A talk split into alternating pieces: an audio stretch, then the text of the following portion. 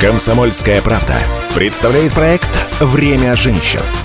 Программа об успешных, сильных и независимых – Здравствуйте, друзья! С вами Анжелика Сулхаева. Это «Время женщин» на радио «Комсомольская правда». Помощь тем, кому трудно, милосердие и забота – все это, конечно, во все времена считалось чисто женским делом. И это понятно, потому что, в конце концов, даже и в семье а, именно женщина вечно спасает, утешает, кормит, оберегает и следит за здоровьем, например. И, соответственно, когда речь идет о заботе и поддержке даже на государственном уровне, я сейчас имею в виду систему социальной защиты, тоже никак не обойтись без женщин. Сегодня у нас в гостях депутат Государственной Думы, член Комитета по труду, делам ветеранов и социальной политики, выпускница программы «Женщина-лидер мастерской управления Сенеж» Екатерина Стенякина. Екатерина, здравствуйте. Здравствуйте. Правда ли, что в свое время вы пошли на программу «Женщина-лидер», о которой мы уже сказали, специально, чтобы получить ту самую возможность устранить некую несправедливость в российских законах и защитить интересы подростков? Да, все верно история вообще очень долгая. В 2018 году ко мне на прием, я была депутатом регионального парламента, пришла мама с ребенком, с мальчиком. А мальчик получает пенсию по потере кормильца, и он решил пойти и поработать летом по направлению центра занятости в парк, работы по благоустройству за совсем скромные деньги.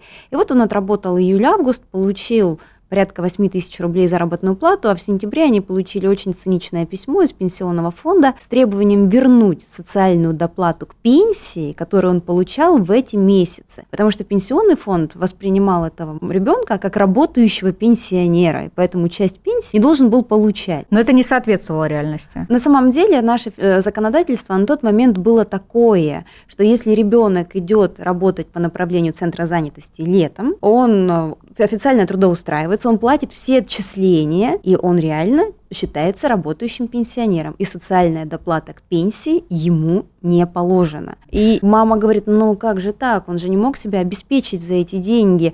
Мы начали разбираться, действительно все, как я и сказала, но в некоторых регионах была судебная практика, и через суд родители доказали, что трудоустройство летом – это не основной вид работы, не основной вид заработка. Это вообще-то программа трудовой адаптации, профориентации подростка. И вообще-то зарплату ему даже платит государство через центр занятости, перечисляя эти деньги работодателю. То есть, получается, вот этих детей, которые получают пенсию по потере кормильца, по инвалидности, мы ставим неравные условия с детьми из полных семей и здоровыми детьми. Вы пока, на самом деле, единственная на моей памяти выпускница программы «Женщина-лидер», которая вот целенаправленно в этом образовательном проекте занималась сразу же законопроектом. То есть э, по условиям программы, это для наших слушателей я поясню, каждая выпускница должна защитить свой социальный какой-то проект, социальную инициативу, а вы же сразу работали над законопроектом. А буквально на днях этот законопроект был подписан э, президентом, все получилось, mm-hmm. я вас с этим поздравляю. По данным Минтруда, те или иные виды соцподдержки поддержки получают в нашей стране порядка 80 миллионов россиян. Это даже больше, чем половина населения страны. Вообще это высокий уровень соцподдержки, если смотреть, например, в разрезе с другими странами. А, наше государство по Конституции – это государство социальное.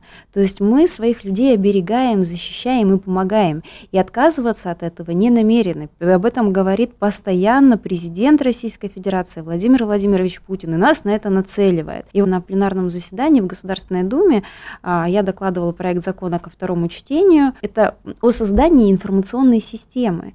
Если гражданин грубо говоря, в госуслугах ставит галочку, информационная система будет считать средний уровень дохода на каждого члена семьи, имущественную обеспеченность, и гражданину будет приходить информация о том, какие меры поддержки ему положены. Угу. Потому что их очень много, их правда очень много.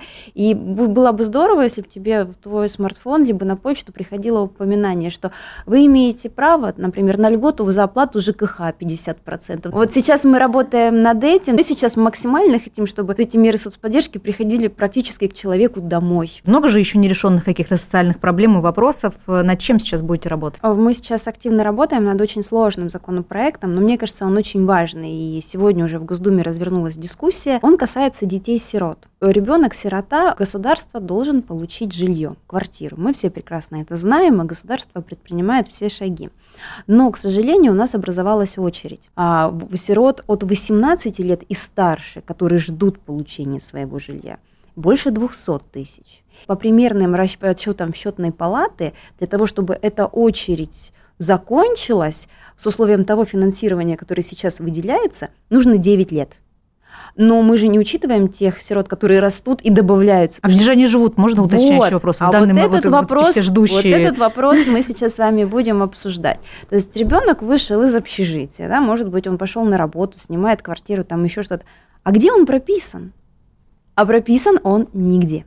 И то есть сирота, который эм, ждет свое жилье, он попадает в правовой вакуум. А без прописки он и устроиться на работу не, не может. может. Центр занятости пойти стать не может, пособие по безработице не может получить. Поэтому сироты кто-то прописывается в резиновых квартирах, где-то идут навстречу органы власти, прописывают в детских домах, где они до этого проживали, в квартирах у педагогов они идут навстречу. Поэтому мы решили, государство обязано обеспечивать обеспечивать детей-сирот жильем. Но пока они вынуждены ждут очереди, наверное, государство должно обеспечить их постоянной регистрацией, потому что проживание без регистрации, по постоянному, ну, постоянной регистрации, это вообще-то нарушение федерального закона и штраф. Поэтому мы предложили такую правовую конструкцию, чтобы сирота мог быть зарегистрирован по адресу администрации муниципальной, где было его постоянное место жительства в возрасте до 18 лет. Такая правовая конструкция существует. Тем более учет сирот, нуждающихся в жилье, ведет как раз-таки местная администрация. И все очень логично. Хорошо, с регистрацией я поняла, а что все-таки с жильем? Что с жильем? У нас сейчас по поручению председателя Государственной Думы Вячеславом Викторовичем Володиным а, создана рабочая группа, ее возглавляет вице-спикер Анна Юрьевна Кузнецова. Она до недавнего времени была уполномоченной по защите прав ребенка. А, в эту рабочую группу входят и органы исполнительной власти, Генеральная прокуратура. И сейчас рассматриваются вот разные варианты, как вообще бороться с этой очередью, как как ускорить получение жилья, потому что там вопросов больше, чем ответов. Кто-то говорит о сертификатах, которые, возможно, было бы здорово выдавать ребятам, чтобы они могли на вот установленную сумму приобрести себе жилье там, где хотят. Где-то сейчас все обсуждается. Но пока это обсуждается, вообще-то они должны быть хоть где-то зарегистрированы для того, чтобы пользоваться и мерами соцподдержки, элементарно работать и не нарушать закон. Вы достаточно рано пришли в политику, начинали с помощника депутата, потом муниципальным, ну, муниципальным депутатом, теперь депутат Государственной Думы. То есть такое прям вот движение уверенное по карьерной лестнице. Вообще в политику э, шли осознанно? Нет, у меня не было такой цели, я мечтала стать прокурором. Мечтала я стать прокурором по одной очень простой э, причине, потому что я ребенок 90-х. В 90-е годы моя мама медсестра в детской поликлинике не получала зарплату очень долго. Папа автоэлектрик на заводе потерял работу. И я просто как-то услышала диалог родителей, у которых вообще не было денег, и они думали, на что потратить эти деньги, на какую-то еду, чтобы бутерброды нам с младшей сестрой делать в школу, либо на стиральный порошок, чтобы постирать вещи. Мама ходила пешком 5 километров на работу, ну, как у всех. Я мечтала стать прокурором, чтобы наказывать тех людей, которые обижают моих родителей. Вот. Но прокурором я не стала, хотя я закончила школу золотой медалью, потому что мама сказала, Кать, денег нет, ты будешь учиться в городе Шахты, откуда я, потому что даже в Ростов, ну, нам не хватит. У нас не было юридической специальности в филиалах вузов, в которых которые располагались в городе Шахта, я выбрала самую престижную специальность прикладную информатику в экономике. Там был сумасшедший конкурс, я туда поступила и начала заниматься общественной деятельностью. Депутатская работа – это же тоже восстановление справедливости, только не через наказание, как у прокуроров. Каждая справедливость, она, наверное, меня к этому и подтолкнула. Потому что вот депутат – это же самый обычный такой же человек, как и все. Просто у нас есть чуть-чуть больше возможностей. Есть право депутатского запроса, с депутатом начнут разговаривать чиновники по-другому, не так, как с обычным гражданином, который придет и значит, начнет заявлять о своих нарушенных правах. Еще в Ростовской области а, вы много говорили и инициировали проектов а, для того, чтобы у молодежи были новые какие-то кадровые перспективы, перспективы и возможности. Что сейчас вообще, на ваш взгляд, а, может быть, является до сих пор препятствием для, для старта молодых людей? Знаете, я очень завидую тем, да, я очень завидую тем молодым людям, которые сейчас вот, выбирают свой жизненный путь, учатся в университете, потому что у них возможностей гораздо больше, чем у меня было в свое время, потому что не было ни молодежных форумов, ни молодежной политики, ну ничего. Но не надо останавливать, считать, что все для молодежи уже создано, больше ничего делать не надо. На самом деле, то, что я вижу, прям лежит на поверхности. Прекрасный закон о молодежной политике, который был принят в прошлом созыве в Государственной Думе. Вы, насколько я знаю, принимали даже активное да, участие. Да, я уносила поправки, которые были приняты, одобрены. Но вот одно мы не учли. Например, Тема с молодыми специалистами. У нас молодой специалист имеет право на льготную ипотеку. Вроде здорово, да? Вот. Но, как написано в законе, молодой специалист, молодой гражданин Российской Федерации, окончивший учебное заведение и в течение года, который идет работать по специальности, которую получил, и ранее нигде не работал. Человек получил образование, может быть, за счет бюджета, он идет работать по специальности, все здорово. Но вот то, что он раньше нигде не работал, это проблема, потому что студенты работают работают. Конечно. Да. Официантами, официально, продавцами и так далее. Нужно они работают официально. Вот этим формулировкой говорим, слушайте, вы имеете право на льготную ипотеку, ну тогда пять лет сидите на шее у родителей. Да? Либо обманываете государство и работаете неофициально, получаете серую зарплату. Ну согласитесь, неправильно. Будете какие-то инициативы предпринимать? Да, того, естественно. Сейчас уже депутаты регионального парламента, мои коллеги, с которыми я раньше работала, они готовят эту поправку. Я готова ее лоббировать на федеральном уровне. Я напоминаю, что в студии Анжелика Сулхаева это время «Время женщин» на радио «Комсомольская правда». У нас в гостях депутат Государственной Думы Российской Федерации, выпускница программы «Женщина-лидер мастерского управления Сенеж» Екатерина Стенякина. Вернемся через минуту, не переключайтесь. «Время женщин» на радио «Комсомольская правда».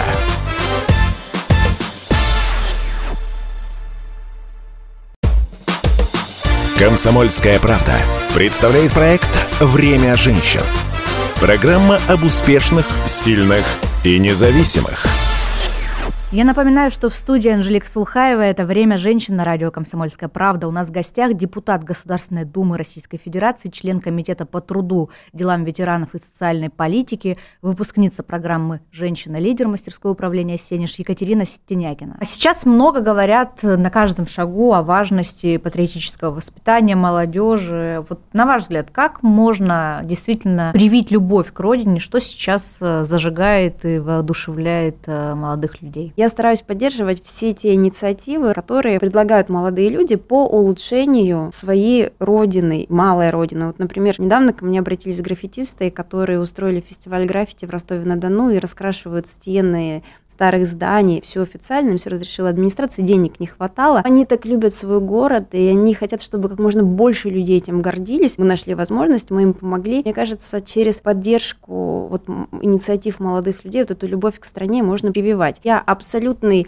пропагандист, адепт всех проектов «Россия – страна возможностей». Я стараюсь максимальное количество молодых людей, не очень молодых, вовлечь вообще в это движение. Не обязательно выиграть, но нужно во всем этом участвовать, понимать, что для тебя страна делает, и быть участником всех этих позитивных изменений. А просто говорить, что мы живем в великой стране, но не зажжет глаза, мне кажется. А когда ты становишься участником... Да, когда ты понимаешь, что ты своей ты стране сам, нужен, и ты да. можешь что-то менять, это, конечно, совершенно по-другому все выглядит. Полностью согласна. Давайте к вашему родному региону. А, Ростовская область – это приграничная территория, юг России. Как вы сами пережили а, первые дни спецоперации. Мой округ одномандатный, я сбралась по одномандатному округу, он граничит полностью с территорией ЛНР и ДНР, то есть одна часть округа – это граница. И, а, например, от дома, в котором живет моя мама, и в котором я прожила 33 года, до границы с Луганской Народной Республикой 60 километров. Поэтому эта история началась для меня, конечно, в далеком 2014 году, летом, когда вдруг просто неконтролируемо за ночь к нам начали приезжать тысячи людей, спасаясь от войны. И мы это видели. Разворачивались палатки в поле, МЧС, военные. То есть мы приезжали, там женщины с детьми, разворачивались ПВР, отдавали студенческие общежития для них. Мы просто везли туда все, что могли для того, чтобы им помочь. Я первый раз увидела вот тогда всю эту ситуацию. И вы знаете, я хочу сказать огромное спасибо жителям Ростовской области, жителям моего округа, потому что они же отдавали свое. Вот возьмите нашу еду, нашу одежду, лекарства, что нужно, там привести, перевести, помочь. Это действительно, меня всегда это вдохновляло, вот это единство народа. Случилась беда, мы должны прийти и помочь. Потом была зима 2015 года, вторая военная история, когда уже зимой к нам поехали люди, жили на вокзалах, тоже было очень сложно.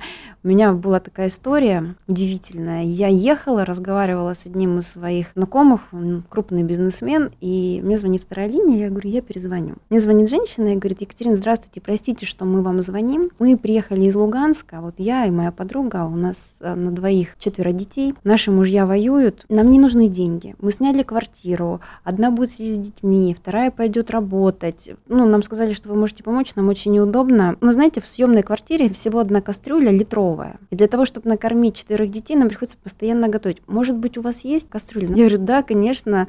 Сразу поехала в магазин, где перезванивает приятель, говорит, что случилось? А это уже позднее время. Я говорю, ну, вот так и так. Он говорит, давай расчетный счет. Перечислили большую достаточно сумму, и мы тогда вот беженцам покупали все, что можно. И сейчас продолжается? Да, сейчас работа? это все продолжается, поэтому когда э, было объявлено 18 февраля о том, что началась эвакуация, мы понимали, что нужно делать и как нужно организовывать эту работу. Большая беда всегда объединяет людей, да? Вы родом из не самого, так скажем, благополучного города Ростовской области, мы о нем уже сегодня упоминали, это город Шахты, мы все помним прекрасно, что в 90-х фактически там было остановлено все производство, а, был крайне низкий уровень заработных плат, тоже о чем вы а, сказали.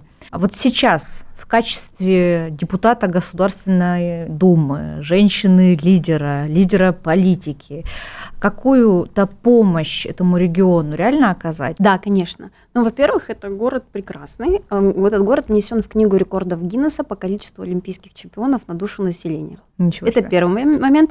А второй момент, в этом городе выпускалась самая белая хлопчатобумажная ткань в мире, которая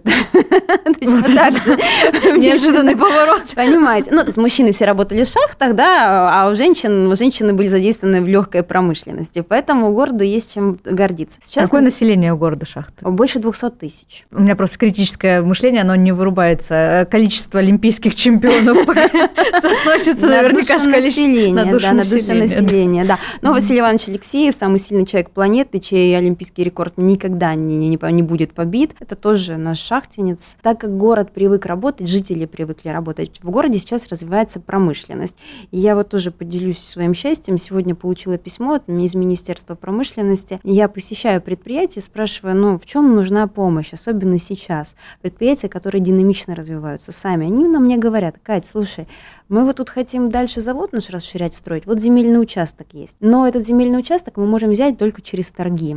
То есть нам год уйдет на оформление только земельного участка, а мы готовы сейчас начать строить. И вот было бы здорово, если тем более в условиях санкций, а, если бы под строительство промышленных объектов, под расширение промышленных объектов земельные участки выдавали без торгов. Да, с обременением, что здесь может быть только промышленный объект, но без торгов. Я говорю, ну хорошо, написала письмо министру промышленности Мантурову, который, кстати, тоже связан с городом Шахты из Ростовской области. Мне сегодня пришел ответ ответ, что это абсолютно разумное решение. Министерство промышленности готово включиться в реализацию этой законодательной инициативы. Они считают, что это прям такая хорошая мера поддержки промышленности. Такими вещами я с удовольствием занимаюсь, и мне очень приятно, что со мной бизнес делится этими идеями.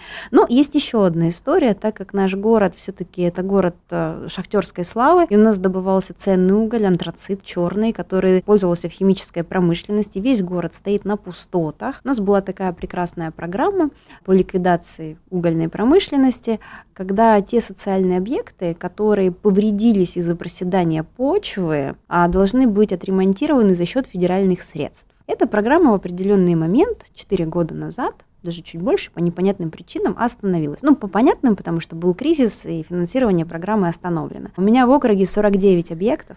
Это школы, это больницы, это дома культуры, часть из которых просто закрыты, и они ждут своего ремонта именно за счет федеральных средств. Город на них тратить деньги не может. Нет оснований, потому что есть федеральная целевая программа. Есть школа в центре города, у которой упал потолок. У нас есть закрытая больница, и целый микрорайон ездит в другую больницу. Сейчас э, я вместе с коллегами веду работу с Министерством энергетики Российской Федерации. Я очень надеюсь, что нам удастся заложить эти хотя бы небольшое количество денег для начала в бюджет Российской Федерации на следующий год, для того, чтобы действительно те люди, которые отдали часть своей жизни и здоровья, работая под землей, могли в конце концов получать качественное медицинское образование, потому что они это заслужили. Абсолютно. И внуки ходили в хорошую школу. Я надеюсь, что у нас здесь все получится. Я хотела бы для слушателей прокомментировать у меня дедушка был шахтером, и он спускался в шахту. То есть представьте, это там 500 метров на глубину. И то есть вот шахтеры, они же каждую смену идут как на войну. То есть ты не знаешь, ты поднимешься наверх или не поднимешься. И ведь самое главное пожелание шахтеров какое было? Чтобы количество спусков было равно количеству подъемов. Это люди вообще особенные. Вот правда, Абсолютно. особенные. Самоотверженные, труд... невозможно просто переоценить этот труд э, важнейший. Очень приятно, что вы не забываете свою малую родину. Вот что я хочу сказать. Ну, там живет Потому моя мама Она часто. до сих пор медсестра в детской поликлинике, в той же самой.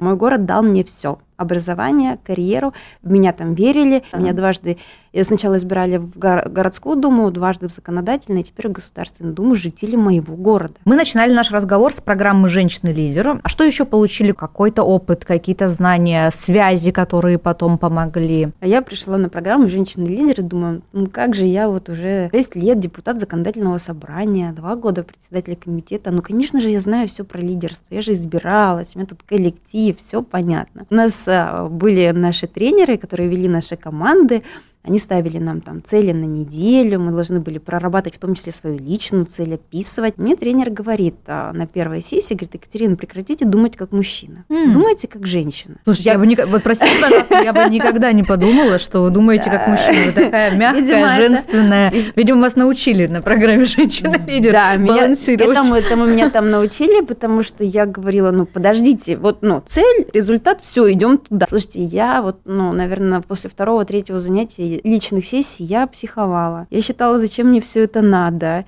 И вообще, я всем говорила, простите, мне говорят, что я думаю как мужчина, ну как так может? Но потом я ломала себя, я начала слушать тренеров, начала слушать экспертов, и действительно, программа «Женщина-лидер» мне очень много дала. И действительно, а, женская мягкость, эмпатия, то, между прочим, что напрочь будет у мужчин, и это наша сильная черта, она на самом деле помогает добиваться очень многого. Программа вернула меня именно к женскому началу. Это Вы проработали однозначно эти науки, потому что сегодня я могу сказать из общего такого впечатления и разговора, и какой-то энергетики абсолютно э, женский такой мягкий взгляд, но при этом со стержнем. Это здорово. Кстати, я могу сказать, что именно программа «Женщина-лидер» помогла мне выиграть конкурс «Лидеры России политик». Я всегда говорю об этом организаторам конкурса, потому что я вошла в программу, а, прозанималась полтора месяца, ну, может, месяц, и начал, начались очные этапы лидеров России политика. И... Что для вас самое важное в жизни? Семья, моя семья, мои любимые люди,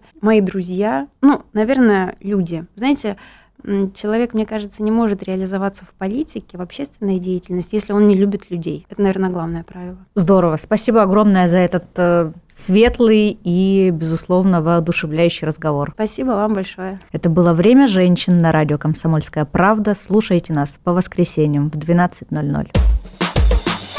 «Время женщин» на радио «Комсомольская правда».